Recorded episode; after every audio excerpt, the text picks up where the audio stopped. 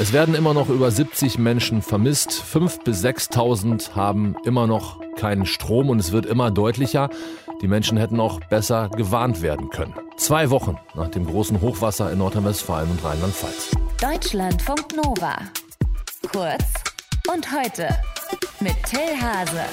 Gestern Abend haben im Landkreis Ahrweiler viele Menschen mit einem Schweigemoment an die Opfer und Betroffenen der Flutkatastrophe gedacht. Der Landrat der besonders betroffenen Region hatte dazu aufgefordert. Vor genau zwei Wochen gab es in Nordrhein-Westfalen und in Rheinland-Pfalz dieses katastrophale Hochwasser, das ganze Städte und Dörfer wahrscheinlich komplett verändert hat. Noch immer werden über 70 Menschen vermisst. Wie das sein kann und wie das Aufräumen läuft und was man von den Schäden weiß, das klären wir zusammen mit Julian Cooper aus den Deutschlandfunk Nova Nachrichten. Julian, zwei Wochen ist die Katastrophe jetzt her. Wie kann es sein, dass tatsächlich immer noch Menschen vermisst werden? Das hat mehrere Gründe. Der wohl wichtigste ist, dass viele der gefundenen Toten noch nicht identifiziert sind. Es kann also sein, dass Tote und Vermisste im Moment doppelt gezählt werden. Also wenn eine unidentifizierte Leiche gefunden wird, geht die in die Totenzählung mit ein, gilt aber natürlich so lange weiter als vermisst, bis sie identifiziert ist. Dazu müssen Fingerabdrücke, Zahnproben, DNA-Abstriche mit Vergleichsmaterial der Verstorbenen abgeglichen werden.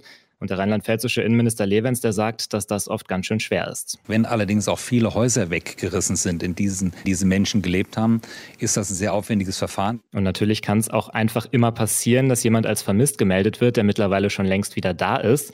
Die Angehörigen haben aber im Chaos einfach vergessen, der Polizei Bescheid zu sagen. Dritter Grund, noch immer gibt es Trümmer, die nicht durchsucht wurden. Vielleicht liegen Leichen einfach etwas tiefer verschüttet.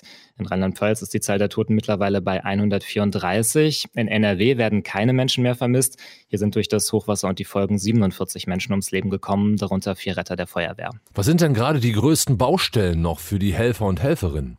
Also Tausende von denen sind immer noch im Einsatz, alleine von der Bundeswehr rund 2000.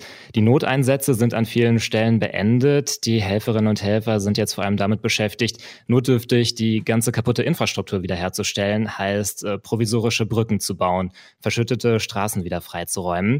An manchen Orten, da geht es auch einfach immer noch darum, die Menschen zu versorgen mit warmem Essen oder Trinkwasser.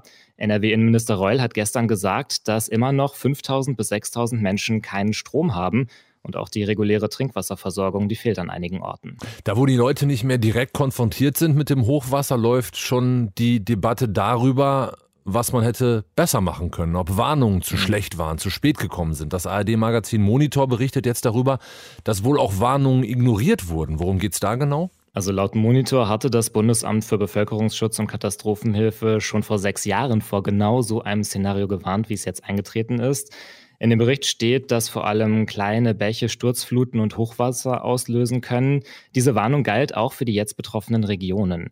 Dieser Mitarbeiter des Bundesamtes fordert deswegen, dass als Reaktion darauf es verbindliche Risikokarten nicht nur für große Flüsse, sondern auch für kleine Bäche geben müsste. Dort haben Sie entsprechende Karten, dort haben Sie die eingezeichneten Überflutungsgebiete, aber wir haben das eben nicht verbindlich für die kleinen Flüsse, für die kleinen Fließgewässer. Eine andere Baustelle ist, dass die Kommunikation zwischen Sendern und Behörden wohl echte Lücken hatte. Eigentlich müssen öffentlich-rechtliche Sender wie der WDR oder der SWR Katastrophenwarnungen der Behörden weitergeben.